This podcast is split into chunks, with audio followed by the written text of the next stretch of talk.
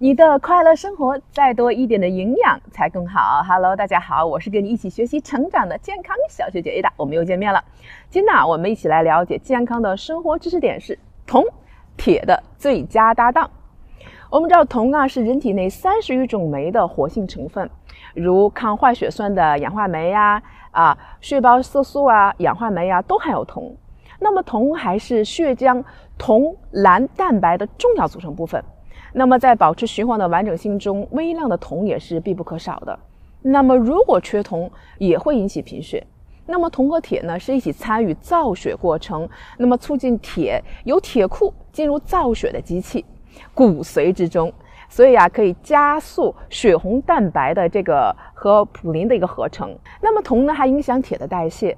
缺铜啊，使肠道减少对铁的吸收，使肝脾内的这个铁库存储的铁量减少，那么血清铁就降低了。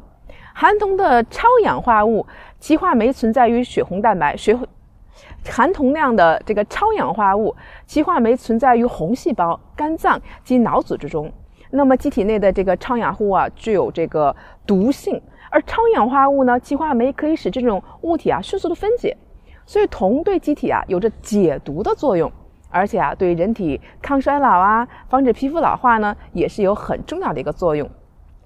那么人体内缺铜呢会导致什么呢？那么首先就是贫血。那么预计着随着长时间啊高营养的静脉输液技术的应用，那么在成人中因缺铜啊缺乏引起的贫血比率呢可能会增加。此外呢，铜缺乏也可能发生腹泻。和这个卷发的综合症，它有什么样的表现呢？啊，比如说进行这个智力活动低下，包括那个毛发角化障碍啊，出现卷曲，长这个骨干髓端异常，那么体温过低，那么缺铜啊，还会引起这个胶原与弹性蛋白的合成障碍，导致我们的骨质疏松。那么对于青少年，则表现为这个骨骼发育不良，影响身高。那么我们该怎么补铜呢？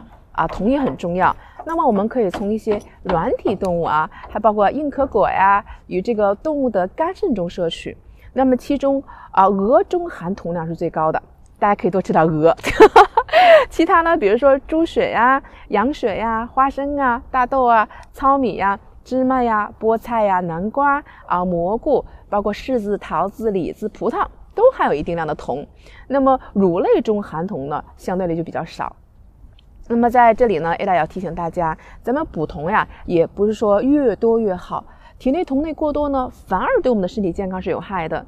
那么高血铜会影响这个脂类的代谢过程。那么如果加强不饱和脂肪酸的氧化，增加体内自由基的水平，从而引起一系列的病理的改变，比如说会加速衰老啊，增加动脉硬化的概率等等。那么今天呢，就是跟大家分享关于铜的一些的小知识点，希望对大家有所帮助。好了，今天就到这里吧。看到我们的联系方式了吗？一定要加注我们，让营养变得更加简单一些吧。